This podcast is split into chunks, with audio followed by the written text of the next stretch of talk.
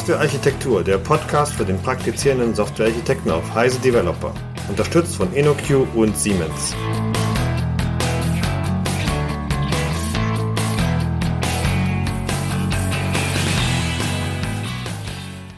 Hallo und herzlich willkommen zu einer neuen Episode von Softwarearchitektur, dem Podcast zum Thema ähm, heute mit Christian Weyer. Hallo Christian. Hallo Stefan, ich grüße dich und äh, mir, Stefan Tilkauf, ganz genau.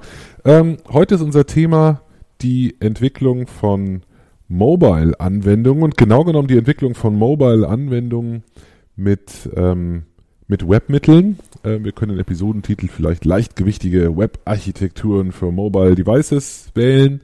Ähm, das sind so die Haupt-Buzzwords, denke ich, die uns heute beschäftigen werden. Und ähm, ähm, vielleicht beginnst du einfach mal, Christian, indem du so ein bisschen den Rahmen vorgibst. Was genau, was genau besprechen wir heute? Ja. Worüber reden wir, worüber reden wir nicht? Ja, genau. Ähm, du hast ja schon so, so ganz kurz in einem Nebensatz angedeutet, es ist ja schon fast so ein Marketing-schwangerer Titel heute, ja. Leichtgewichtige Web-Architekturen für Mobile Devices, da ist wirklich fast alles drin.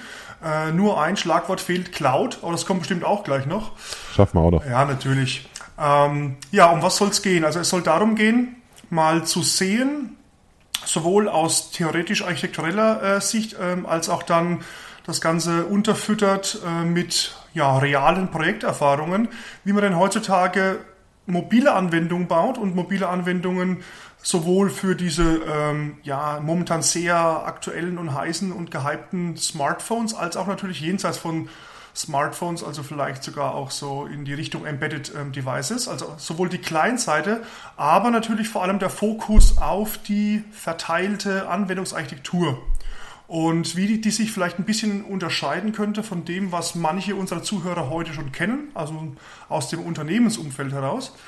Ähm, und da wollen wir eben mal so einen ganz kleinen pragmatischen Blick werfen auf die unterschiedlichen Arten und Weisen, wie man jetzt Web-Technologien und Web-Ansätze verwenden kann, um eben äh, eine Anwendungsarchitektur, eine Anwendungsinfrastruktur hinzubekommen, äh, zu bauen und zu nutzen, um eben dann Cross-Device und Cross-Plattform auf der Konsumentenseite, sprich auf der, auf der Mobile-Endgeräte-Seite ähm, dann auch tatsächlich Software bauen zu können, ohne sich vielleicht in eine, in eine Hersteller- und oder eben technologische Plattformecke hineinzupinseln. Okay, vielleicht äh, kannst du mal kurz deine, deine Meinung sagen. Wie, wie, wie empfindest du denn Mobile Devices immer oder generell die Entwicklung für Mobile Devices im Moment eher als etwas, was man auch noch macht, was man zusätzlich macht oder ähm, als den Haupt-Use-Case oder als einen gleichwertigen? Also ist das für dich einfach nur eine Variante der anderen User Interfaces oder ist es was ganz eigenes mit ganz eigener Bedeutung? Tja, jetzt hast du mir wahrscheinlich die falsche Frage gestellt, weil jetzt könnte ich natürlich loslegen mit Post-PC Era und all diesen äh, Kram. Mein Gott, ist das ein Buzzword-Laden heute hier, ganz schlimm.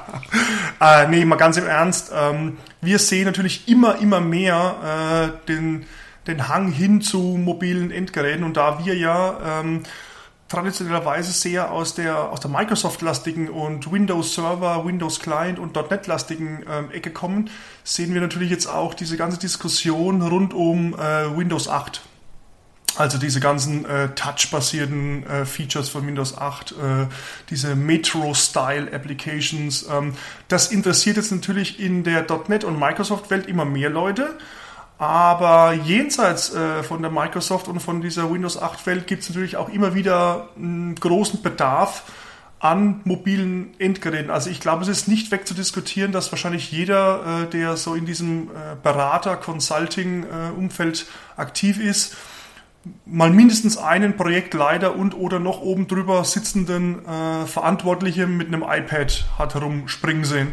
Und die kommen dann natürlich immer wieder auf tolle Ideen, was man denn noch so alles bauen könnte.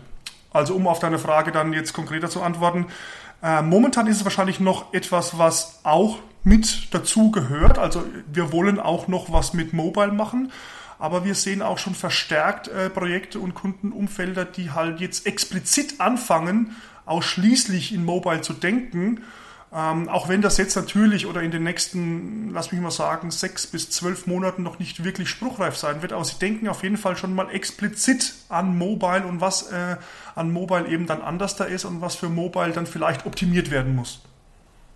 Hm, okay, deckt sich mit meiner Wahrnehmung auch. Ich glaube, wir sind vielleicht als, ähm, als Geeks, die sowieso immer mit einem Laptop durch die Gegend rennen, vielleicht nicht so der, der, die absolut repräsentative Menge für solche Leute. Ne? Es geht wirklich dann auch darum, dass eine Menge von Benutzern möglicherweise wirklich nur mit einem Mobile Device ausgestattet wird und dann bekommt es natürlich eine ganz andere Bedeutung und ähm, dann werden erste Anwendungen auch tatsächlich mit dem Haupt-Use-Case an dieser Stelle entwickelt. Naja, also ja, ähm, man, es kommt vielleicht auch auf die Definition von Mobile an, ähm, Stefan, weil wie ich schon eingangs gesagt habe, es ist ja nicht immer nur das iPhone, das Windows Phone, das Android äh, Phone, sondern Mobile kann ja schon damit anfangen, dass ich vielleicht eben einen Laptop habe und dass ich dann aber gleichzeitig auch noch ein anderes äh, mobiles Endgerät habe, wie zum Beispiel ein ähm, iPad und muss zwischen diesen mobilen Endgeräten hin und her wechseln. Und schon allein da fängt es dann an, wo sich dann die Projektverantwortlichen und die Geldgeber und Budgethüter dann eben Gedanken machen, naja, wie kann ich denn jetzt eine Software bauen,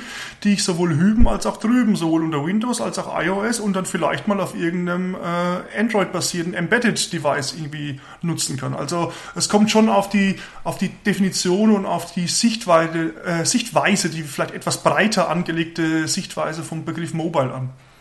Mhm. Okay, einverstanden. Gut, ja, ähm, also die Frage haben wir im Prinzip jetzt schon adressiert. Wir reden, wenn wir, wenn wir jetzt über Mobile Devices sprechen, dann meinen wir eine ganze Menge von Geräten, ja. also so ziemlich alles, was man irgendwie durch die Gegend tragen kann.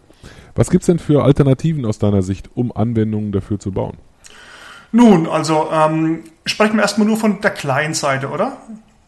Ja. Genau, also die. Also wir können davon ausgehen, dass wir immer irgendeine wahrscheinlich, in, wie die meisten unserer Zuhörer auch, in irgendeinem Kontext wird irgendein Server immer irgendwo mit dabei sein, aber reden wir erstmal über die, über die Client-Seite. Also äh, reden wir erstmal über die Seite, äh, die ich persönlich immer äh, zu, vernach äh, zu vernachlässigen pflege, weil wir, wir als Architekten, wir brauchen doch kein Bundi Bundi Klicki Klicki Touchy Touchy, oder? Sowas brauchen wir doch eigentlich gar nicht. Ja. Kommandozeile. Kommandozeile reicht doch oder irgendwie spitze Klammern oder geschweifte Klammern. Na gut, also ähm, naja, es gibt natürlich die Native-Schiene, das heißt, dass man sich dafür entscheidet zu sagen, naja, unter iOS ähm, lerne ich eben Objective-C und lerne eben mit den entsprechenden Tools umzugehen, wie Xcode, äh, Interface-Bilder und äh, die ganzen dazugehörigen äh, Entwicklungswerkzeuge von Apple. Oder ich sage dann halt, auf der Android-Plattform bin ich dann halt ähm, Java-basiert. Ob ich das jetzt mit, ähm, weiß ich nicht. Was ist so deine Java-basierte Entwicklungsumgebung deiner Wahl? Also jenseits der Kommandozeile? Ich bin nicht repräsentativ, bei mir wäre das wahrscheinlich Emacs, aber ja, die meisten, ja, okay, das die meisten Kollegen sind in der, in der Eclipse-Welt. Genau, ja, das wollte ich auch gerade anführen. Also wenn ich was in Java mache, was natürlich immer wieder mal vorkommt, vor allem in der Mobile-Welt, äh, dann wähle ich hier auch Eclipse. Ähm, oder dann eben in der, in der Windows Phone Welt. Ich weiß, äh, die meisten unserer Zuhörer da draußen werden immer noch die Nase rümpfen, wenn es um äh, Windows Phone geht, äh, weil der Marktanteil ja nun wirklich noch immer sehr, sehr gering ist. Aber aus meiner historischen Veranlagung her muss ich es halt zumindest mal erwähnen. Also wenn man dann Windows Phone als Zielplattform ähm, dann auch eben unterstützen möchte, dann ist das eine ganz normale .NET C-Sharp VB äh, basierte Silverlight äh, abstammende Entwicklung innerhalb von Visual Studio. Das heißt also eigentlich ähm, ist so, wie man es ursprünglich geplant hat, die Idee zu sagen, naja, die jeweils nativen Features der Plattform zu nutzen. Ich kann es mir jetzt aber nicht verkneifen, ich muss ja doch mal dazwischen fragen. Natürlich. Hättest du dir auch nicht träumen lassen, dass, dass du mit der Microsoft-Sicht mal in der Außenseiterrolle bist, oder? Naja gut, auf der, auf der Phone-Ebene war es ja noch nie anders. Ne? Also da muss ich ja sagen, ähm, es ist ja schon mal ganz gut, dass wenigstens darüber gesprochen wird.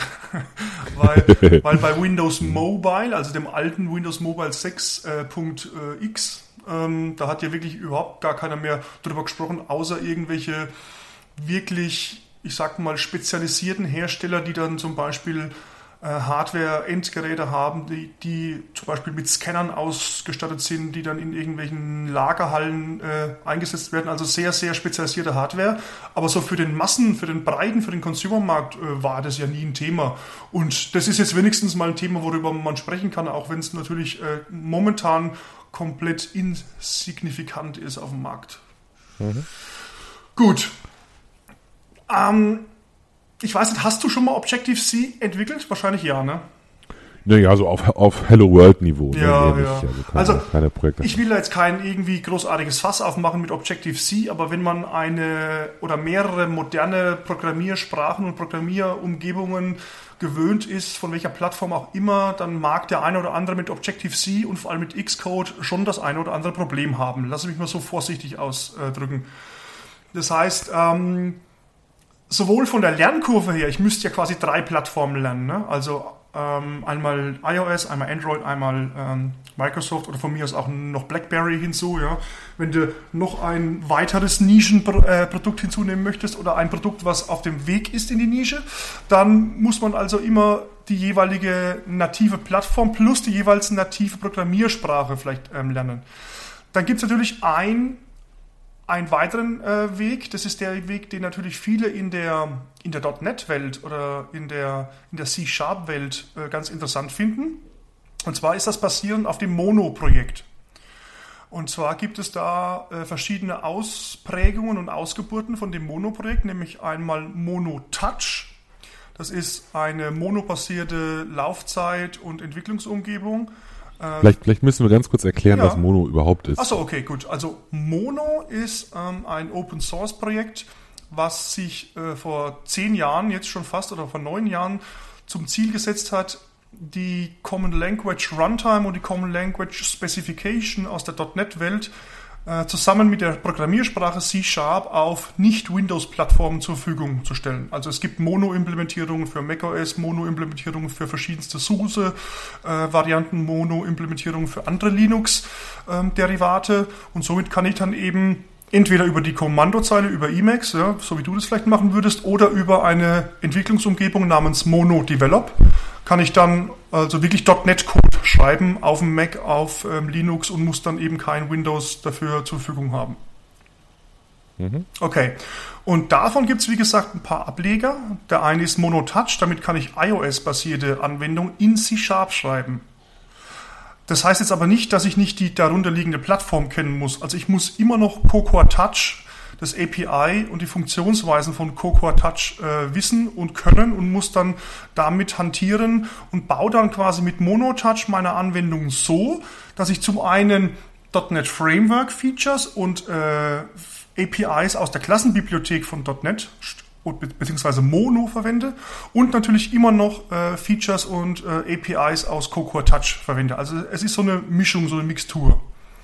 Das Hauptargument wäre, dass ich dann eben mit einer moderneren Programmiersprache als Objective-C arbeite. Das ist eines der Hauptargumente und das zweite hehre Ziel ist eigentlich zu sagen, dass ich vielleicht über den Einsatz von geschickten User Interface Patterns auch gemeinsamen Code verwenden kann, weil die Geschichte geht jetzt gleich noch weiter. Ich kann jetzt natürlich nicht nur mit Mono Touch für iOS, sondern es gibt noch einen Ableger Mono for Android. Kann ich dann auch äh, C-Sharp-basierte Anwendungen bauen ähm, für Android-Devices. Das ist eine Variante, die ist sowohl verfügbar für das schon erwähnte Mono Develop, also das kann ich dann unter jeglichem Linux-Derivat bzw. macOS ähm, Device dann verwenden. Und es gibt sogar ein Add-in in Visual Studio. Also wenn jemand Mono for Android programmieren möchte auf seinem Windows mit Visual Studio, dann gibt es dafür auch ein Add-in und ich habe also die komplette Projektvorlage und die komplette IDE von Visual Studio dann im Zugriff. So, und wenn man das jetzt natürlich noch mischt mit dem sowieso nativen .NET oder äh, Silverlight-basierten und C-Sharp-basierten Ansatz von Windows Phone, dann kann ich mir jetzt beim Einsatz von gewissen User Interface Patterns, wie zum Beispiel äh, MVC, also Model View Controller, oder MVVM, also Model View Model, äh, also Model View View Model, kann ich mir dann durchaus schon ein System bauen, wo ich eben ein gerüttelten Maß an User Interface Logik einfach in Bibliotheken, sozusagen in DLLs, äh, in der, in der Windows-Welt gesprochen, auslagere und oben drüber nur noch eine sehr, sehr dünne Schicht von plattformspezifischen, naja, Views, also Anzeigefunktionalität habe. Mhm.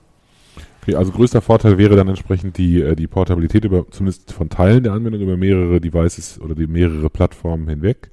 Ähm, ich denke, der, der, ein, ein Objective-C-Fan würde sagen, ähm, stattdessen kann ich natürlich mich auch einfach auf ein Framework konzentrieren, nämlich auf das, was im Moment auf jeden Fall den größten Marktanteil hat. Da können wir jetzt auch schon wieder streiten, ob das wirklich so ist Mhm. oder nicht, ne? wenn man da mit Android, da- das es gibt ja unterschiedliche Aussagen zu dem Thema. Ähm, vielleicht, also ich will das jetzt vielleicht gar nicht so bewerten wollen, sondern sagen, das ist im Prinzip eine, ist im Prinzip eine Entscheidung, die man treffen muss, wenn man sich für native Anwendung entscheidet. Ne? Gehe ich voll auf eine Plattform, welche auch immer das sein mag, oder nutze ich einen äh, Weg, wie du ihn gerade geschildert hast, und versuche mit einer Entwicklungsumgebung möglichst viele ähnliche Teile für alle äh, für alle Plattformen zu haben und vielleicht nur im User Interface diese Unterschiede zu haben. Wobei wir, glaube ich, nachher nochmal auf eine Variante kommen, die, die auch versucht, das wegzubügeln, richtig? Genau, also ich meine, das war jetzt ja nur die Vorstellung von zwei ähm, grundsätzlichen Möglichkeiten, also die komplett native und eben die etwas äh, .NET und C-Sharp geschwängerte Variante. Ich habe mit beiden schon ähm, kleinere bis mittlere Projekte umgesetzt. Es hat jedes und äh, jede Herangehensweise und jede Plattform seine Vor- und Nachteile. Das ist absolut klar, ja. Also ähm, wenn es um so Sachen geht wie äh, Prototyping oder ich will halt schnell äh, wirklich eine Anwendung haben mit einem vertrauten Programmiermodell, mit einer vertrauten Vorgehensweise, mit einer vertrauten Entwicklungsumgebung. Ich kann mein Know-how und meine Skills fast zu 100% nutzen. Ähm, dann ist diese C-Sharp und Mono-Welt natürlich schon sehr, sehr interessant. Ähm, es gibt aber natürlich auch Nachteile. Ein Nachteil sind die Kosten. Ähm, also das Ding kostet dann halt noch mal zusätzlich Geld. Ja, wenn ich halt mit ähm, mit Java äh, für Android baue oder Xcode und ähm, Objective-C für, für iOS, das ist ja dann, beim einen ist es sowieso komplett kostenlos und beim anderen ist es ja bei einem Mac dabei, ja, auf der berühmt-berüchtigten Beilagen-DVD, wo dann die ganzen Entwicklungstools da sind. Oder man kann sich ja dann auch entsprechend vom, äh, vom iOS-Entwicklerportal dann auch runterziehen, die jeweils, aktuell, äh, die jeweils aktuellen Versionen. Wenn ich das mit Mono mache, mit Mono für Android und Mono Touch, dann muss ich da jeweils ähm, nochmal Lizenzen kaufen, die dann halt nochmal einen finanziellen Faktor bedeuten. Sind das Entwicklungslizenzen oder auch Runtime? Das sind Entwicklungslizenzen. Gut, ja, eine Variante haben wir natürlich noch, um Applikations-UIs aufs Mobile-Device zu bringen, ne, die mir sehr am Herzen liegt. Ja, genau. Und die mir natürlich auch immer mehr am Herzen liegt und das auch die Variante ist, die auch immer mehr an, wie sagt der Amerikaner, an Traction ge- gewinnt, ja, also an Traktion, an Aufmerksamkeit. Das ist die Web-Technologie-basierte. Und ich sage extra Web-Technologie-basierte und nicht Web-basierte. Ähm, weil ich habe jetzt gemerkt, in Unterhaltungen mit vielen Kunden, sowohl in Projekten als auch dann zum Beispiel auf Konferenzen, wo wir ja auch relativ äh, häufig und stark vertreten sind im deutschsprachigen Bereich, wenn man von Web spricht, dann denken viele immer irgendwie gleich an den Browser und an Eingeben von irgendwelchen URLs und irgendwo hinten dran ist ein Webserver. Das ist für viele Leute ganz einfach immer noch Web. Ja? Ähm, wenn ich aber, oder wenn wir jetzt aber davon sprechen, dass wir mobile Apps, mobile Anwendungen, mobile ja, Anwendungsarchitekturen bauen mit Webtechnologie, dann heißt das ja, dass wir das, was das Web ausmacht, nutzen, um dann eben auf der anderen Seite tatsächlich wieder native Anwendungen zu bauen. Das heißt also, ähm, für die Darstellung von Inhalten verwenden wir dann zum Beispiel die semantischen Features äh, von HTML5.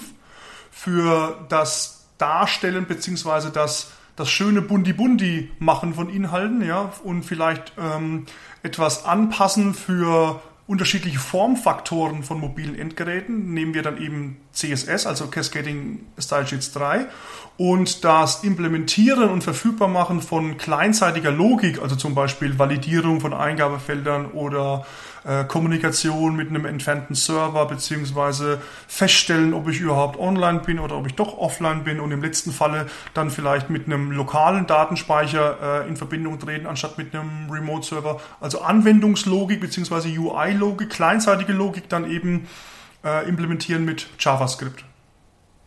Ja, also es spricht mir natürlich sehr aus der Seele, das Ganze zu machen. Ich, ich habe nicht, vielleicht nicht ganz verstanden, warum du sagst, dass das nicht das ist, was man unter dem Web erwartet, weil ich wüsste gar nicht, was das Web sonst wäre, wenn nicht das. Ja, ja, ja, also ich meine, ähm, im Umkehrschluss spreche ich jetzt also nicht von Web-Anwendungen, die ich also jetzt dann im Mobile Safari statte oder dann im äh, Mobile Chrome statte oder im Mobile AI statte, sondern ich spreche wirklich dann von der Möglichkeit zu sagen, okay, basierend auf diesem gemeinsamen Nenner von Web-Technologien kann ich jetzt aber dann wieder daraus native Apps gießen, sodass ich die dann auch zum Beispiel über den jeweiligen App Store ähm, oder, oder ähm, ja gut, wie heißen die Dinger? Ja, also wir sagen mal allgemein über die App Stores dann eben dann auch wieder vertreiben und verbreiten kann. Also ich will einfach nur dieses, ähm, dieses mentale Modell oder bei vielen wo wir halt gemerkt haben in der Kommunikation und in der Konversation diese mentale Blockade eigentlich rausbekommen, dass ich mit Web-Technologien nicht auch etwas komplett Natives bauen kann und das dann auch wirklich nativ verwenden kann, so wie ich das dann mit Objective-C eigentlich machen kann, beziehungsweise dann halt mit dieser Mono-basierten äh, Herangehensweise. Ja, dann habe ich irgendwas noch nicht ganz kapiert. Okay. Da musst du mir nochmal auf die Sprünge helfen. Wenn ich das Ganze als eine, als eine Anwendung baue, die eben HTML, CSS, JavaScript benutzt, dann muss sie in einer Web-Runtime laufen, muss im WebKit, im Mozilla, im AI, was auch immer halt dann so äh, ähm, äh, da herumfugt. Ich denke, normalerweise ist es mittlerweile nur noch WebKit oder AI. Ähm, darin muss es ja ablaufen. Der normale Weg, das reinzubekommen, ist das Ganze als Web-App zu starten, indem ich am Anfang irgendwie einem Link folge auf irgendeine Web, Web Anwendung komme, Website komme und dann das Ganze starte und mir vielleicht noch einen Link in meinem Homescreen anlege. Genau, das. Inwiefern ist das nativ? Was ist daran? Ist es eben doch gerade nicht nativ? Ist das nicht genau der Gegensatz? Richtig. Danke äh, für den Steilpass. Ja, äh, war auch okay. keine Abseits. Ich kann direkt aufs Tor laufen und den Ball reinschieben, hoffentlich. Ja, nun bin ich gespannt. also, das ist natürlich eine Möglichkeit zu sagen, so wie du das gerade eben dargestellt hast, zu sagen, ich ähm, habe eben zum Beispiel basierend auf CSS und äh, CSS Media Queries eine optimierte Darstellung für meine mobilen Endgeräte in dem jeweiligen mobilen Browser und mache dann zum Beispiel auf dem iPhone schön ja unten äh, URL zum, zum Home-Bildschirm hinzufügen. Das ist ja eine Möglichkeit. Dann kann ich es ja so in meinem HTML dann auch eben ausstatten, dass ich dann auch keinen keine Browser-Umrandung mehr habe und so weiter und so fort. Okay, mhm. ist aber natürlich nicht nativ, hast du vollkommen recht. Es gibt Mittel und Wege, Teilweise kann man das ähm, händisch machen, also selber, oder es gibt mittlerweile auch Frameworks und Tools dafür, wo ich jetzt genau diese an, äh, diesen Ansatz, diese Herangehensweise verwenden kann. Also ich baue mir meine Anwendung mit HTML, mit JavaScript, mit CSS, mit meinen Bildern, also meinen ganzen Ressourcen und pack die und pack die in eine in einen nativen App-Container. Ah, okay. Verstanden. Dann ist sozusagen, das ist ein, ein, ein, Muster, das ich auch kenne aus diversen Anwendungen, auch aus welchen, die wir selber schon gebaut haben, dass im Prinzip eine, eine, eine, eine minimale App-Shell, eine minimale native Applikationsumgebung da ist, die im Prinzip innen drin als vor allem mal dafür verantwortlich ist, den, äh, den jeweiligen Browser, das jeweilige Browser-Widget zu instanzieren und darin einfach die An Anwendung zu starten. Genau. Ist das, worauf du hinaus willst? Ah, genau. Okay, also, dann bin ich dabei. Dann ist es nativ und gleichzeitig auf Basis von Web-Technologien realisiert. Ich bin voll bei dir. Genau, also wenn wir jetzt mal in konkreten Plattformimplementierungen sprechen, auf iOS wäre es dann der UI WebView Controller, auf, ähm, auf Windows Phone wäre es dann halt das Webbrowser Control. Also als minimalste Ausstattung wäre so eine App, so eine Anwendung Shell eben einfach das dumme und dumpfe Hosten von dem jeweiligen Webbrowser Control. Ha, genau so. Mhm. Okay. Das äh, hört sich so wunderbar an. Was, was wären denn Nachteile und Vorteile der beiden Lösungen? Vielleicht können wir das mal gegenüberstellen. Ja, die Vorteile sind ja jetzt fast schon ähm, offensichtlich. Das heißt, ich habe meistens, ja, je nachdem, wie komplex die, die App tatsächlich werden muss, aber wenn ich so typische, so, ähm, ich nenne es mal Forms over Data Geschichten habe. Ja? Also Anzeige von Daten, vielleicht noch ein bisschen sortieren von Daten, vielleicht noch ein bisschen äh, ändern und äh, updaten von Daten. Äh, wenn ich solche Szenarien habe, dann habe ich ja fast eine, eine 100-prozentige Codeabdeckung für alle großen Plattformen. Ja, ich kann mich dann entscheiden, ob ich ein, naja, ein leichtgewichtiges ähm, UI-Konzept nehme, in dem ich quasi alles selber schreibe, also die ganzen CSS-Style-Sheets und ob ich dann über Media Queries dann herausfinde, auf welchem Device befinde ich mich und dann passe ich das CSS an oder lade eben dynamisch neue Ressourcen nach. Oder ich verwende halt ein auf dem Markt befindliches äh, mobiles HTML-Framework, die dann zwar vielleicht etwas mehr Features haben und die vielleicht auch etwas einfacher zu nutzen sind, aber durchaus in der Laufzeit, im Laufzeitverhalten auch ähm, wesentlich schwergewichtiger sind in der Regel. Das heißt also, eines der großen Vorteile ist natürlich ähm, eine Codebasis, dann einmal jetzt bildlich gesprochen durch ein Tool gejagt und am Ende kommt dann, kommt kommt dann eben eine native App raus. Das ist also mehr oder weniger so der große Vorteil. Jetzt natürlich die Frage der Nachteile. Ähm, wenn ich großartig jetzt ähm, auf ja, Performance Wert lege oder auf Grafik, also Nutzung der jeweiligen Engines, zum Beispiel auf dem iPad, ja, das neue iPad, das heißt ja nicht iPad 3, wie ich mir habe sagen lassen, sondern das heißt ja nur noch das neue iPad. Wie heißt dann eigentlich das nächste iPad? Das neue neue Das noch neuere. Das noch neuere iPad. Ah ja. Also wenn ich dann äh, auf dem neuen iPad mit seinen vier Kernen Grafik-CPUs dann irgendwie was ganz Tolles machen will, dann habe ich vielleicht mit dieser HTML-basierten, Web-basierten Herangehensweise doch vielleicht das eine oder andere Problem vor mir. Das heißt also. Interessanterweise, ehrlich gesagt, glaube ich das gar nicht Ja. mehr. Wahrscheinlich auch nicht. Also man sagt das zwar immer so, das ist so ein Standardnachteil, aber tatsächlich sind natürlich gerade die Browser-Engines, sind die, sind die Rendering-Engines höchst optimiert und auch darauf optimiert, das meiste aus genau dieser Hardware rauszuholen. Also ich glaube nicht, dass irgendein Stück Software auf einem iPad stärker auf Grafikleistung optimiert ist als, äh, als die WebKit-Engine selbst. Ja, das weiß ich eben nicht. Also ich meine, das wird sich dann zeigen und weisen. Also ich weiß es halt aus anderen Plattformen, dass wenn du eine App hast, die läuft dann auf Browser 1 äh, verdammt gut und dann machst du es auf Browser 2 auf und dann fängt auf einmal an, der JavaScript-Interpreter an zu, zu rödeln und irgendwie voll die Loops zu erzeugen und so weiter. Also ich meine, ähm, ganz so heil ist die Welt ja nicht, ne? dass wir sagen, "Hö, eine Codebasis und alles ist toll. Ich meine, da sind wir einfach alle zu sehr gebrannte Kinder aus den letzten 15 Jahren, was da in der Web- und vor allem in der Browserwelt passiert ist. Ja, wobei man das, das vielleicht auch noch so ein, also das muss ich jetzt nochmal kurz aufnehmen, vielleicht auch ein interessanter Punkt. Man sieht also häufiger, immer häufiger auch Anwendungen, die dann tatsächlich wieder auf einen Browser optimiert sind. Ne? Also da hätten wir früher alle geschrien, das wäre früher der IE gewesen und wir hätten alle geschrien, wie böse ist das denn, das darf doch überhaupt nicht wahr sein. Und mittlerweile gibt es viele Leute, die zum Beispiel ihre Anwendung für WebKit optimieren. WebKit ist die, ist die Rendering Engine in Mozilla und Safari vor allem mal, in einigen Linux-Browsern und ähm, da, damit deckt man schon einen relativ großen Teil ab, aber eben gerade nicht IE. Was für Mobile im Moment nicht so eine wahnsinnige Rolle spielt. Ne? Also WebKit-optimierte Webseiten laufen da natürlich und es gibt sogar, ich habe gerade ein Beispiel gesehen, die Financial Times Web App als ein Beispiel ist eine ist zwar eine reine Web App, also die Financial Times hatte mal eine eigene iOS App und hat aber interessanterweise den Weg davon weggenommen Ja. und baut jetzt alles als Web App. Ähm, aber die ist eben optimiert für iPad und iPhone, wird auch so vermarktet. Also läuft wahrscheinlich auch auf anderen, aber sie wird gezielt so vermarktet und ist gezielt darauf ausgerichtet und umgeht damit natürlich das Problem, das du gerade geschildert hast, zum Nachteil der, der, des eigentlichen Versprechens des Webs, nämlich überall gleich gut zu funktionieren. Ja, genau. Also ich meine, ähm, wie gesagt, man kann komplett ähm, funktionsgleiche und auch darstellungsgleiche Apps damit bauen, aber man kann es natürlich dann auch jeweils optimieren wieder für die eine oder andere Welt oder für die eine oder andere Browser-Engine, genau. Wie siehst du denn? Also meine, meiner Meinung nach ist es so, es gibt im Moment noch leichte Vorteile, wenn ich wirklich die absolut perfekte User Experience auf einem bestimmten Device haben will, dann ist das, was ich, was ich wahrscheinlich tun muss und wahrscheinlich tun werde, das Ganze im nativen Toolkit zu entwickeln.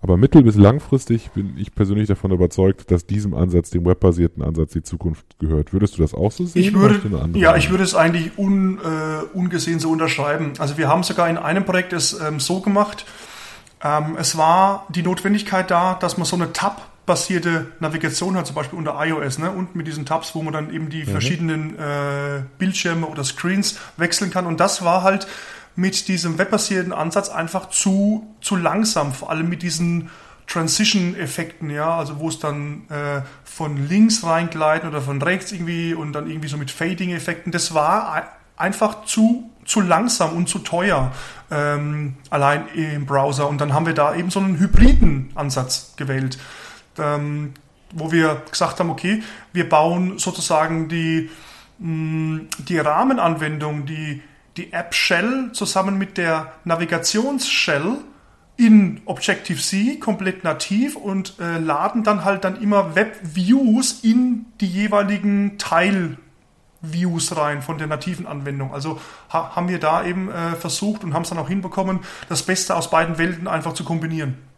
Mhm. Wir, haben, wir haben ähnliche Erfahrungen. Wir haben einen Magazin-Reader gebaut für eine große deutsche ähm, Zeitschrift zu einer objektorientierten, bekannten Programmiersprache ähm, und haben da auch so einen Weg gewählt, also im Prinzip so ein Mischmasch aus, ähm, aus Nativ und, ähm, und äh, HTML basiert, HTML und CSS basiert. Das geht natürlich auch sehr schön äh, in, diesen, in diesen Frameworks. Also man hat da sehr gute Möglichkeiten, von außen zum Beispiel noch am CSS rumzufummeln, ähm, aus dem nativen Teil. Ähm, und man kann ähm, also eine Menge, eine Menge spannender Dinge damit machen und für extrem viele Dinge, für extrem viele Inhalte ist es, ist auch, ähm, selbst in einer, in einer nativen App HTML einfach ein, ein geniales Darstellungsformat. Ja, ja genau.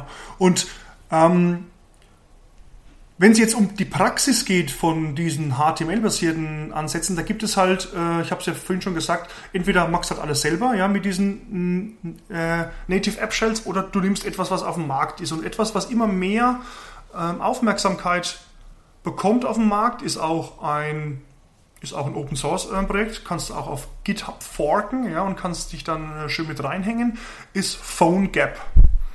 Mhm. Und zwar PhoneGap äh, kommt ursprünglich von der Firma Nitobi oder Nitobi und wurde vor kurzem von Adobe akquiriert. Nachtigall, ich höre dir trapsen, Stefan. Tja. Tja, also das heißt also, was PhoneGap macht, ist auf der einen Seite, es bietet mir eben genau diese Möglichkeiten, zum einen als Plugin in die jeweiligen Entwicklungsumgebungen äh, sich einzuklinken und mir dann ein äh, natives Projekt zu geben für den webbasierten Content. Also es gibt ein Plugin in Xcode, das sage ich dann File New Project. Es gibt ein Plugin in Eclipse und es gibt auch ein Plugin äh, in Visual Studio seit November letzten Jahres wo ich mir dann eben diese minimale Shell schon automatisch generieren lassen kann und dann nur noch meine HTML, JavaScript, äh, CSS und anderen Web-Ressourcen einfach nur noch in einen äh, vordefinierten Folder kippen muss und dann kompiliere ich das Ganze und zack, auf einmal habe ich eine Native App. Und wenn ich mich richtig erinnere, ist noch ein extra, ein extra Feature, das sozusagen mit dabei ist, die, die Anbindung von diversen nativen Fähigkeiten an das JavaScript API. Genau. An ein JavaScript API, was ich auch sehr spannend finde in dem, in dem Modell. Es gibt sogar zwei extrem spannende Sachen. Das eine ist eher so diese ähm, technische, plattformspezifische ähm, Geschichte, die du gerade angesprochen hast. Es gibt also Natürlich, ne, das wäre jetzt noch ein weiterer Nachteil von dieser webbasierten Herangehensweise. Was ist denn, wenn ich Features verwenden möchte vom Device? Gut, ähm, viele Device-Features wie, wie, zum Beispiel ähm, GPS werden ja schon von der Browser-Engine unterstützt. Und da gibt es ja auch schon standardisierte zum Beispiel äh, Geolocation APIs in der HTML5-Welt. Aber es gibt natürlich viele, viele Features von immer mehr kommenden mobilen Endgeräten, die jetzt direkt vom Browser und von JavaScript aus nicht angesprochen werden können. Ja, wie zum Beispiel, ähm, naja, die Kamera oder bestimmte Features von der Kamera oder eben dieser Accelerometer, also wo ich dann äh, merke, wie wird das äh, Device jetzt äh, bewegt, in welche Richtung wird es gekippt, wird es äh, gedreht und so weiter und so fort. Das heißt also, oder ein Kompass zum Beispiel in den iOS-Devices. Und diese Features möchte ich aber vielleicht auch verwenden, möchte vielleicht erst feststellen in meinem JavaScript-Code, auf welcher Plattform befinde ich mich, beziehungsweise andersrum. Diese Plattform, auf der ich gerade laufe, unterstützt die Feature A oder Feature B. So möchte ich gerne äh, vorgehen. Und wenn ja, dann kann ich dieses Feature nutzen. Und dafür bietet eben PhoneGap das ähm, Konzept der sogenannten PhoneGap Plugins, wo ich dann komplett über JavaScript dann auch wirklich den, den Durchstich, den technischen Durchstich hinbekommen kann auf die äh, nativen Plattform-Features des jeweiligen Devices. Mhm also gut, wir haben es im Prinzip, du hast es vorhin schon mal gesagt, das bringt uns so ein bisschen in die Richtung, wenn ich bestimmte native Features nutzen möchte, muss ich in irgendeiner Form halt mich auf das, auf die Plattform einlassen, entweder indem ich das selber mache, selber rappe oder halt so einen bestehenden Container, wie zum Beispiel PhoneGap verwende. Ähm, wenn ich das und habe dann gleich, gleichzeitig auch noch den Vorteil, dass ich das Ganze vielleicht über den jeweiligen App Store verkaufen kann. Es gibt noch, es gibt, ähm, bevor du jetzt den Schwenk machst, das zum nächsten Thema, es gibt noch ein sehr interessantes Feature von äh, PhoneGap das ich unbedingt mhm. noch ähm, an den Mann bringen möchte. Und zwar heißt das Phone Gap Build. Also wirklich Build wie, also B-U-I-L-D als, als, als Bauen. Und zwar ist es ein Service, es ist ein Cloud-Service, da war das Wort, Stefan. Ähm, ja. Es ist ein Cloud-Service, an dem ich mich anmelden kann und kann dann meine, meine HTML5, JavaScript, CSS ähm, Implementierung da hochladen und kann mir dann von diesem PhoneGap Build die Native Apps bauen lassen, ohne dass ich zum Beispiel jetzt einen Mac brauche. Oder ohne dass ich dann halt die entsprechende Laufzeitumgebung, Entwicklungsumgebung dann halt brauche. Was ich brauche, sind natürlich die vertragsrechtlichen Grundlagen, dass ich überhaupt eine App bauen kann. Also ich brauche einen Apple Developer Account, weil ich ja dann mein, dann habe ich ja mein Entwicklerzertifikat und meine Provisioning Profiles und wie der ganze Kram da heißt. Das heißt, dieses, diese ich sag mal, technischen Entwicklerinfrastruktur-Artefakte, ja, die brauche ich natürlich immer noch und die muss ich dann auch diesem PhoneGap Build Server ähm, zur Verfügung stellen. Ich brauche aber eben nicht die, das jeweilige Setup oder sogar vielleicht die Hardware mit den ähm, Betriebssystemanforderungen, um mir meine mobile Native App bauen zu lassen. Also ich kann dann eine, eine App bauen lassen für, für BlackBerry, für Windows Phone momentan noch nicht, aber für iOS und für Android und kann die dann einfach über einen Link mir runterziehen. Nicht schlecht. Zumindest in der Apple-Welt scheitert das dann vielleicht so ein bisschen daran, dass ich das ja irgendwie auch testen möchte. Und das kann ich, glaube ich, lokal nur auf einem Mac richtig. Äh, richtig. Nicht durch den, richtig. Also das ist dann vielleicht. Aber die Idee ist trotzdem natürlich sehr schick und sie erlaubt dir, das Cloud-Wort unterzubringen. Also ich bin total begeistert. Okay, ähm, ich wollte gerade einen Schwenk machen, ich habe nur vergessen, welchen. Weißt du es noch? Ich vermute mal, du wolltest den Schwenk machen, dass äh, ja nicht alles immer nur isoliert ist auf der Device-Seite und auf der Client-Seite. Wir müssen ja so. irgendwo unsere Daten herbekommen. Ja, genau. Ich, also ich wollte vor, kurz, das wollte aber das nächste kurz vor, wollte ich noch sagen. die, äh, natürlich gibt es eine, eine, große Menge von Anwendungen, die diese nativen Features nicht braucht. Und äh, für die kann es natürlich eine, eine gute Entscheidung sein, das Ganze eben nicht nochmal zu verpacken, sondern eben einfach diesen anderen Weg zu gehen. Hatten wir ja vorhin schon. Genau. Letztendlich ist eine Frage der Anforderungen, die ich an das Deployment-Modell, an das Verkaufsmodell, an das Ganze habe. Wenn ich vielleicht was kostenloses, einfaches zur Verfügung stellen will, dann muss ich das gar nicht durch den App Store machen. Vielleicht will ich es aber durch einen App Store machen, um das Marketing mitzunehmen oder also gibt es viele, viele komplexe und zusammenhängend, äh, komplex zusammenhängende Gründe. Aber das andere ist natürlich auch eine äußerst spannende Frage. Wir haben es am Anfang schon mal kurz angerissen. Die wenigsten Anwendungen äh, spielen sich alleine auf dem Client ab. Ähm, fast keine mehr. Also selbst Spiele, andere Dinge haben immer irgendeine Anbindung an irgendein Backend, äh, sei es auch was ich nur Feedback oder Social Web 2.0 Features. wir bringen alles unter. Yes. Ähm, also äh, was, was gibt's denn für Optionen oder was sind deine Gedanken dazu zu den Optionen, äh, einen entsprechenden Server für so eine Mobile. App zu bauen? Also da wir klassischerweise so aus der Enterprise, also aus der äh, Unternehmenssoftwarewelt kommen, ähm, haben da natürlich erstmal viele Leute gesagt, nee, ist ja kein Problem, wir haben ja über die letzten Jahre äh, SOAS gebaut, das nächste Buzzword, Stefan, ähm, also serviceorientierte Architekturen, wie auch immer. Am Ende des Tages waren es wahrscheinlich nur äh, fünf Web-Services, die dann als SOA eben deklariert wurden. Ähm, und haben dann gesagt, na, wir haben ja unsere Services schon, wir müssen die ja dann eigentlich nur noch physikalisch diesen mobilen Apps zur Verfügung stellen. Ja, und das funktioniert halt nicht, ja. Wenn wir an den Anfang von dem Podcast denken, das Wort leichtgewichtig war da äh, sehr prominent im Titel. Und wenn ich dann halt äh, mir so angucke, wie halt in den letzten Jahren oder schon fast Jahrzehnten äh, verteilte Anwendungen im Unternehmensumfeld gebaut wurden, dann war das halt meistens alles andere als leichtgewichtig, ja.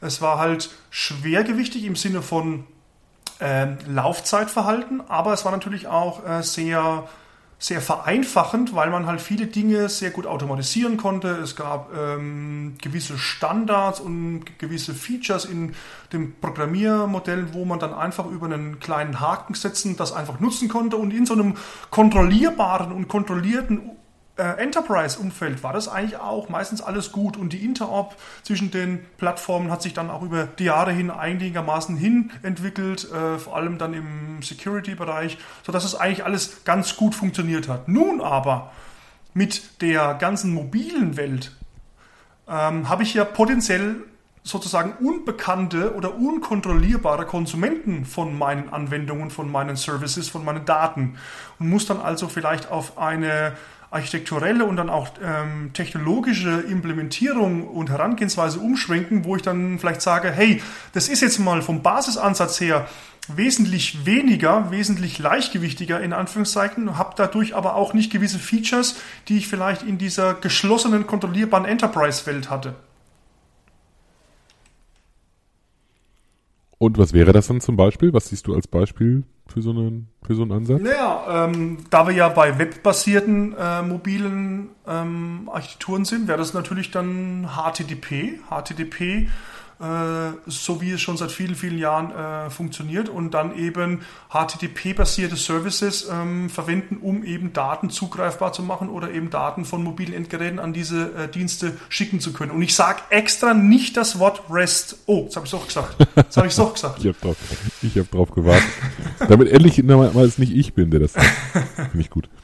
Ja, nein, also ich meine, ähm, am Ende des Tages schwirrt ja jetzt momentan so ein Begriff rum, über den man auch streiten kann. Werden wir beide jetzt hoffentlich nicht machen. Das sind die sogenannten Web APIs, ja.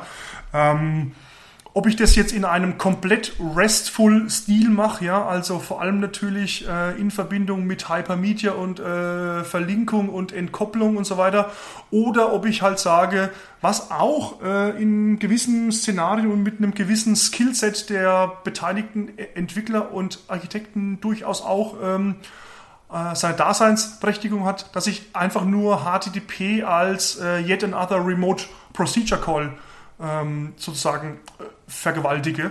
Aber am Ende des Tages verwende ich eben diese Ideen aus der Webwelt, aus der HTTP-Welt, die natürlich sehr gerne dann auch in der REST-Welt gepusht werden und äh, entsprechend ähm, gehypt werden und ver verwende dann halt ähm, stark konzentrierte und optimierte Darstellungsformate, äh, die dann vielleicht in Form von JSON übers Kabel gejagt werden, anstatt von irgendwelchen äh, hochgewichtigen und schwergewichtigen Soap-Nachrichten mit spitzen Klammern, wo ich dann sowieso das Problem bekomme, ja, ähm, hast du mal probiert, auf einem iOS-Device eine Soap-Nachricht ähm, zu verarbeiten bzw. zu erstellen? Also ich habe Kollegen, die sehr darunter gelitten haben, ja. ein schnödes XML durch die Gegend zu schicken. Genau, also, genau. Ja, also am, am Ende läuft's halt auf diese Web- und HTTP-basierte äh, Schnittstellen hinaus. Ob ich das jetzt komplett RESTful mache oder nicht, das ist vielleicht nochmal eine ganz andere Diskussion wert. Hm, ich finde es interessant, dass wir in diesem Zusammenhang JSON als leichtgewichtig bezeichnen. Ne? Das ist, ja. das ist so irgendwie völlig richtig. Also relativ gesehen Ja. ist es das natürlich. Ja. Wenn man aber überlegt, dass das immer noch ein Textprotokoll ist, bei dem, also ist das schon, da waren wir schon mal irgendwie an anderer Stelle, glaube Aber ich. Stefan, danke, dass du mir wieder den Ball ähm, so steil zuspielst. Man könnte fast meinen, wir hätten uns vorbereitet. Naja. Ähm, genau das ist ja das Interessante von HTTP, ja, und ja auch einer der, einer der Faktoren, wodurch ein API dann RESTful wird. Das ist ja diese Content Negotiation. Ich kann natürlich in meinem Service anbieten, unterschiedliche Darstellungsformate und unterschiedliche, ich nenne es jetzt einfach mal technisch, Serialisierungstechnologien. Und so habe ich bei äh, zwei Kunden momentan eben einen, ähm, eine Architektur am Laufen, dass wenn webbasierte Clients kommen, also JavaScript-basierte ähm, Clients, dass die eben ganz normal über die Content Negotiation ähm, JSON zurückbekommen. Und wenn auf der anderen Seite native, in dem Fall halt .NET Clients, in dem Fall eine WPF-Anwendung kommt, dann schicke ich da ein Binärformat raus und zwar äh, Protocol Buffers von Google. Ich weiß nicht, ob du das kennst. Mhm. Ja, und somit kann ich das natürlich dann äh, sehr optimiert und effizient gestalten für die jeweiligen Zielgeräte und ähm, mobilen Devices, die dann halt bestimmte Features unterstützen oder eben nicht. Ja, ich habe immer so, also ja, äh, vielleicht machen wir mal eine separate Folge zum Thema Web APIs, Ja. wo wir auch das Protocol Buffers Thema und generell das Formatthema Gerne. mal diskutieren. Ja. Generell denke ich, dass es, äh, dass, dass du äh, völlig recht hast damit, dass solche solche mobilen äh, Geräte typischerweise halt irgendeine, wie auch, irgendein wie auch immer geartetes Web API im Hintergrund aufrufen. Das ist der normale Weg, denke ich, an der Stelle. Und dass das leichtgewichtig sein soll, ist, glaube ich, mittlerweile auch schon äh, mehr oder weniger akzeptiert. Und keiner käme auf die Idee, da jetzt äh, WS Reliable Messaging Genau, zwischen einem ja. Mobile Device Ja. und einem und einem Backend zu machen. Ja. Okay. Ähm, was wäre denn, äh, ist das das Einzige, was das? Du hast mir nämlich noch einen Agendapunkt hier reingeschrieben. Jetzt muss ich mir wieder eine tolle Steilvorlage ähm, ausdenken. Mir fällt aber keine ein. Du hast noch Push-Services Ja, also mit aufgenommen. was ich damit, ich glaube, das ist noch gar kein offizieller äh, Begriff, was ich damit einfach meine ist, äh, und die Details sollten wir dann wirklich in eine, in eine neue Episode auslagern, also sowohl die Details von Web-APIs im Kontext mobile Anwendung als auch diese Push-Services. Was ich damit meine, ist einfach, dass man die Kommunikation umdreht. Also sprich nicht immer das mobile Endgerät irgendwie sagt, äh, gib mir Daten, gib mir Daten oder fragt, hast du Daten, hast du Daten, sondern dass eben die Server-Seite, die Server-Implementierung, die Services-Implementierung dann eben äh, sozusagen Benachrichtigungen schicken kann in so, einem, in so einer Art Publish- und Subscribe-Implementierung. Dafür gibt es natürlich auf den jeweils nativen Plattformen schon bestimmte Push-Notification-Services. Also wenn man mit ähm, iOS da hantiert hat, da gibt es ja diese APNS, also die Apple Push Notification Services.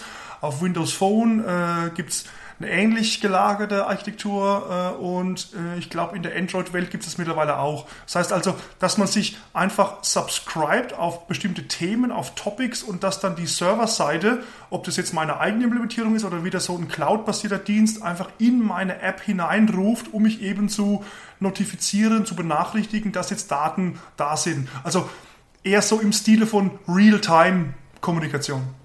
Mhm. Wie ist es eigentlich, das ist eine, eine, ganz ehrliche Frage, weil ich da überhaupt keine Ahnung von habe. Es gibt ja diese Push-Notifikationen, die man zum Beispiel auf einem iOS-Device bekommt, ähm, von Applikationen, die im Prinzip gerade im Hintergrund sind. Ne? Ich habe eine neue, eine neue Twitter-Menschen oder was weiß ja. ich, also dann kommt irgendwie so ein Ding. Ist das so äh, Realtime, dass man das auch innerhalb der Applikation verwenden würde, um zum Beispiel die Sicht zu aktualisieren, oder macht man das eher mit anderen Mitteln? Also ist das eine Notifikation, die eher diesen Fall unterstützt, dass die Anwendung gar nicht läuft oder ist das eine, oder vielleicht nur im Hintergrund läuft oder ist es eine Notifikation, die man auch benutzt, um so schnell wie möglich Ereignisse vom Server zum Client zu bekommen? Also ich würde schon sagen letzteres, ähm, wo ich dann eben mhm. sagen kann, ähm, auf dem Server ist jetzt was Wichtiges äh, passiert und jetzt pushe ich das halt einfach, weil es gibt ja die unterschiedlichsten Darreichungsformen von diesen Push-Notifications, sowohl in der, in der Apple-Welt als auch in der Microsoft-Welt. Es gibt dann in der Microsoft-Welt heißen die dann RAW Raw, äh, Raw Notifications, jetzt haben wir das Wort, also rohe Benachrichtigungen und dann kann ich damit tun und lassen, was ich will. Ich kann dann daraufhin irgendwie ein UI-Element aktualisieren oder ich kann irgendwas in eine lokale Datenbank schreiben oder ich kann daraufhin wieder einen anderen Service äh, kontaktieren. Also die Art und Weise, wie die, ähm, wie die Notifications kommuniziert werden und was ich dann damit mache, äh, steht komplett orthogonal zueinander. Mhm. Okay. Ähm, willst du noch ein bisschen was sagen zu den Möglichkeiten, äh, Server zu bauen, wenn man in der, sich in der .NET-Welt beschäftigt? Also es wird ja so ein paar relativ normale Dinge geben und ein paar, die vielleicht eher äh, mobile-spezifisch sind. Ja, also ich meine, ähm, wir sollten natürlich auch nicht den, den Rahmen dieser Episode sprengen, aber da ich ja jetzt äh, schon mal äh, in dieser .NET-spezifizierten Welt unterwegs bin, naja, also serverseitig denkt man dann natürlich immer als allererstes in den letzten paar Jahren hier an die WCF, an diese Windows Communication Foundation. Da gibt es ja auch so eine Art und Weise, wie man so webbasierte REST-like ähm, Services anbietet. Da hat sich äh, jetzt aber herausgestellt, dass das zwar ganz nett ist und dass man bestimmte Dinge damit auch realisieren und umsetzen kann, aber wenn man komplette RESTful APIs bauen will, dass man da sehr schnell technologisch ähm, an die Grenzen stößt. Deswegen baut Microsoft momentan etwas ähm, nebendran, also etwas Neues, was ich alternativ verwenden kann. Das ist das sogenannte ähm, ASP.NET Web API Framework. Hört sich jetzt wieder für den geneigten .NET-Entwickler so an, als wäre wieder alles, oh, Webserver und ASP.NET und es sind doch irgendwie Webseiten und ich brauche immer den IIS dazu und bla bla bla. Äh, nein, all das ist nicht der Fall. Es ist einfach ein Markt, Begriff, ein Marketingbegriff, ein, ein Produktname, der halt jetzt in diese ASP.NET-Ecke fällt, aber ASP.NET Web API ist ein Framework, um eben so leichtgewichtige Web APIs äh, entweder RESTful oder im RPC-Stil bauen zu können und ich kann die dann entweder im IIS als Webserver hosten oder in einem beliebigen anderen Windows-Prozess. Also so ähnlich wie das ja die WCF auch kann, nur eben komplett optimiert äh, in Richtung Web APIs. Hm, also ich habe da zwar nur im Gegensatz zu dir eine rudimentäre Ahnung von, aber beim bei meinem Draufgucken sieht das ASP.NET API wirklich aus wie ein RESTful API, so als könnte man damit RESTful Anwendungen bauen. Wohingegen es bei WCF halt ziemlich spät drauf gibt. So ist es genau. Also ich meine, bei der WCF, ich glaube, wir hatten das ja auch schon mal in einer Episode, da hat man versucht, wenn es um diese Webprogrammierung geht, das Runde ins Eckige äh, zu pressen, mhm. was nur bedingt funktioniert hat.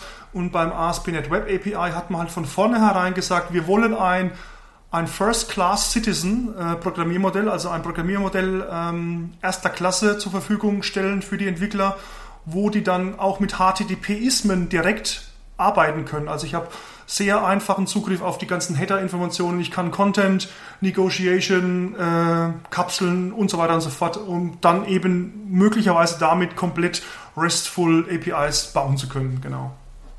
Mhm.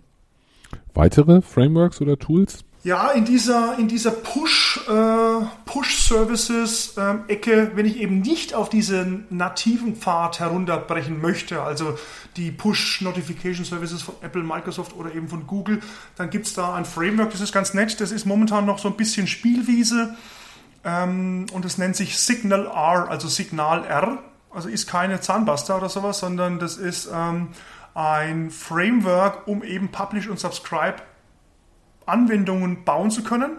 Das heißt, ich habe auf dem Server ein sehr intuitiv, also für .NET-Entwickler sehr intuitives Programmiermodell und es gibt unterschiedliche Client-Implementierungen dafür, nämlich äh, für Silverlight, für, für, für Windows Phone, für ganz normale .NET-Anwendungen und eben auch ein JavaScript-basiertes API, wo ich dann äh, sehr, sehr einfach Publish und Subscribe Architektur mit realisieren kann und die technologische Realisierung unten drunter, also die Implementierung, ob das jetzt WebSockets sind oder ob das HTTP Long Polling ist oder ob das Brieftauben sind oder ob das Flaschenpost ist, ja, ähm, das ist dann vor, äh, vor dem Programmierer ähm, ähm, mehr oder weniger abstrahiert und der kann eben dann zur Laufzeit entscheiden lassen, welcher Server und welcher Browser welche Technologie unterstützt und dann eben äh, die ganze Kommunikation über WebSockets abfackeln oder eben über zum Beispiel HTTP Long Polling. Gut, damit haben wir so einen kleinen Rundumschlag gemacht von, von clientseitigen Frameworks zu serverseitigen Frameworks. Ähm, was ist denn eigentlich aus Silverlight geworden? du hast es gerade so nebenbei erwähnt. Ist das, war das nicht mal das Welt der, war das nicht mal der Welteroberungsplan? Ist das noch relevant und, oder kann man sich das jetzt sparen? Und dann haut er mir mit der Faust voll einer rein, ja. Und das zum Schluss. Ach, ich frag mal ganz unschuldig, dachte ich. Nee, also so wie ich das sehe, als ähm, nicht mit Microsoft verheirateter und vor allem nicht dafür von Microsoft bezahlter äh, Technologieexperte, Silverlight hat, so wie es momentan den Anschein hat, ähm, einfach das Ende seiner Entwicklung erfahren. Tja, harte, traurige Worte. Das heißt, das ist natürlich noch ganz äh, funktional und wird unterstützt und es gibt natürlich auch noch ein paar Updates in Visual Studio, wenn es um den Designer geht und verschiedenste Feature. Aber äh, selbst Microsoft kommt natürlich nicht an der Realität vorbei, dass äh, über die nächsten Jahre diese HTML5-basierten Anwendungs- und Entwicklungsansätze natürlich auch immer wichtiger werden. Sieht man natürlich ähm, zuletzt daran, dass die Entwicklung für, für Windows 8, für diese äh, Metro-Style-Applications, also mit diesen Kacheln, ja, mit diesem Teilkonzept auf mhm. dem neuen Stadtbildschirm, ähm, unter anderem auch die Möglichkeit bieten, das entweder mit, äh, mit C-Sharp und äh, XAML zu machen, also diese Beschreibungssprache, die ja in der WPF und auch in Silverlight verwendet wird, aber eben auch die Möglichkeit ähm, ähm, angeboten wird, das Ganze über HTML5 und ähm, JavaScript zu bauen, diese dann nativen Windows 8 Metro-Apps. Aber das ist ein ganz anderes Thema. Ja, gut. Entschuldigung, ah, ist schon in Ordnung. Ja. Ähm, Okay, gut. Ähm, haben wir noch was? Oder sollen wir, wir zum Wrap-up übergehen? Wir sind eigentlich durch, weil ähm, okay. diese ganzen anderen Details, wie zum Beispiel, wie baut man jetzt dann wirklich solche Web-APIs, ähm, auf der einen Seite ein .NET oder ein äh, Windows-basierter Server, vielleicht auch Cloud-basiert, also dann Windows Azure zum Beispiel, und auf der anderen Seite dann eben beliebige Plattformen, Cross-Device. Äh, das können wir dann tatsächlich mal auslagern in eine andere Episode. Alles klar. Gut, berühmte letzte Worte zum Thema leichtgewichtige Web-Architekturen für Mobile Devices? Ich würde sagen, leichtgewichtige Web-Architekturen für mobile Endgeräte werden immer wichtiger.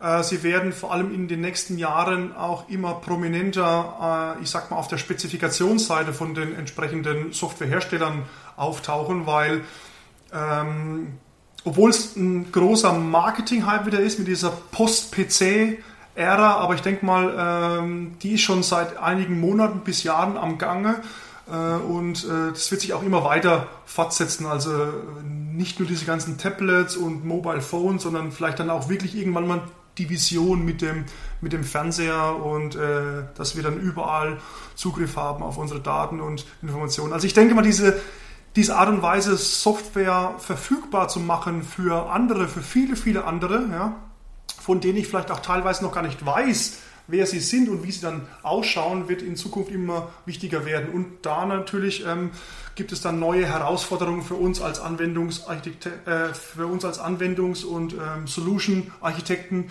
Nicht zuletzt dann natürlich in dem ganzen Themenkonglomerat Sicherheit und Security, ähm, das natürlich auch nochmal ein ganz eigener Aspekt ist von diesen verteilten Anwendungsarchitekturen dann. Okay. Gut. Dann lassen wir es dabei für heute. Christian, vielen Dank. Vielen Dank, ähm, Stefan, ja. Danke an unsere Hörer genau. und bis zur nächsten Episode. Tschüss, ciao. Vielen Dank für das Herunterladen und Anhören des Software Architektur Podcasts. Er wird produziert von Michael Stahl, Stefan Tilkoff und Christian Weyer und ist gehostet auf dem Heise Developer Channel unter heise.de slash developer slash podcast. Die Betreiber freuen sich über jegliches Feedback, sei es als Kommentar auf der Webseite, via E-Mail oder als MP3 aufgenommenes Audiofile bzw. als Anruf auf der dafür vorhandenen Voicebox. Kontaktmöglichkeiten finden sich auf der Webseite. Alle Episoden des Podcasts sind lizenziert unter der Creative Commons Non-Derivative License 3.0. Das bedeutet, die Episoden des Podcasts können als Ganzes für nicht kommerzielle Zwecke genutzt werden. Änderungen sind nicht erlaubt, es muss nur die Quelle angegeben werden. Näheres unter creativecommons.org.